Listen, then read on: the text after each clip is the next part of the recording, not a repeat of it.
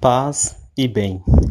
Inspirados na campanha da fraternidade desse ano, cujo tema é Fraternidade e Educação, fala com sabedoria, ensina com amor, nós vamos dar início a uma série de quatro podcasts abordando a temática da educação na ótica franciscana. Esta campanha, vale lembrar, é, está inspirada e segue também à luz dos sete compromissos do Pacto Educacional Global, que, por sua vez, vale a pena citá-los ou recordá-los rapidamente quais são. Primeiro, colocar a pessoa no centro de cada processo educativo. Segundo, ouvir a voz das crianças, adolescentes e jovens a quem transmitimos valores e conhecimentos favorecer a plena participação das meninas e adolescentes na instrução. Quarto, ver na família o primeiro indispensável sujeito educador. 5. Educarmos-nos para o acolhimento, abrindo-nos aos mais vulneráveis e marginalizados. Em sexto, encontrar outras formas de compreender a economia, a política, o crescimento e o progresso.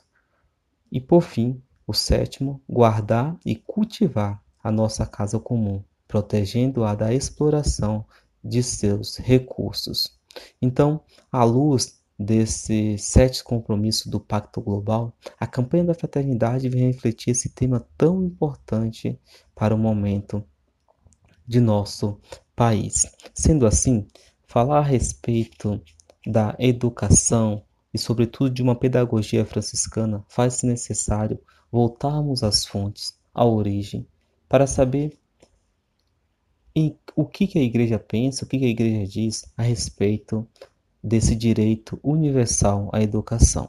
Então, por isso, recorremos ao Concílio Vaticano II na Declaração Gravíssimos Educaciones sobre a educação cristã no número 822, diz o seguinte: Todos os seres humanos, qualquer que seja sua raça, condição ou idade, participam da dignidade de pessoas.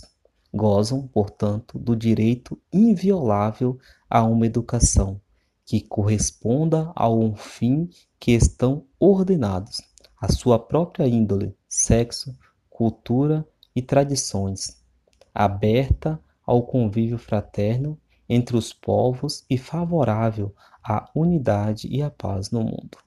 A verdadeira educação busca a formação da pessoa em vista de seu fim último e do bem das sociedades, às quais pertencem os seres humanos e nas quais são chamados a desempenhar seu papel quando adultos.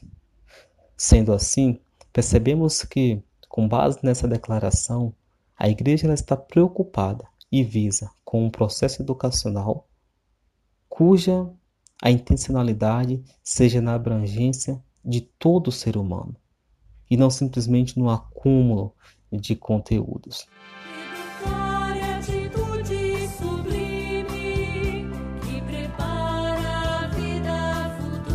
Portanto, Refletir acerca de uma pedagogia franciscana tem muito a acrescentar nesse processo educacional.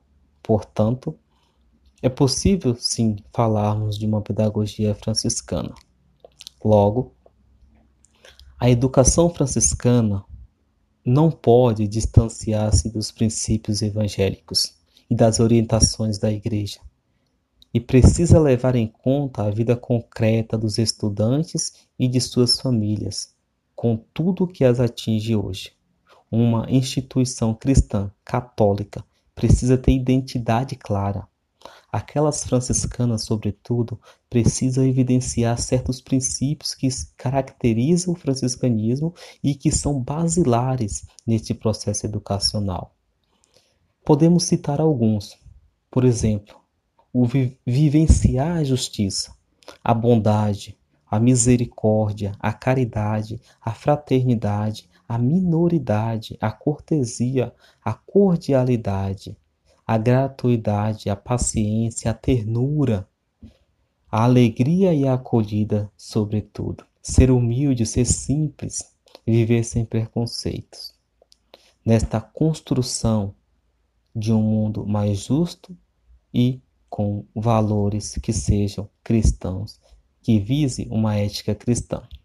Sendo assim, o carisma franciscano ou a vocação à vida franciscana é viver e anunciar o Evangelho como irmãos menores, em fraternidade na igreja, em missão no mundo, construindo a paz e o bem. Portanto, podemos destacar como específico deste carisma a minoridade e a fraternidade. O fundamento nuclear da visão de São Francisco são: da minoridade, Jesus, que sendo Mestre e Senhor, se fez servo de toda humana criatura. Da fraternidade, todos são filhos e filhos do mesmo Pai. Portanto, caros irmãos e irmãs, a proposta franciscana de educação é atual e profética, podemos assim dizer, pois a perspectiva franciscana, a educação não se restringe ao acúmulo de informação ou transmissão de conteúdos, mas indica o processo de construção contínua e integral da identidade de cada ser humano no conjunto de suas relações. Cada pessoa é uma individualidade em relação com todos os seres do universo e com o Criador. Evidentemente, que não se subestima o esforço de aquisição e de reprodução de conteúdos, mas enfatiza-se, sim, que o trabalho da educação visa o desenvolvimento de todas as potencialidades da alma humana com o escopo de torná-la virtuosa e feliz.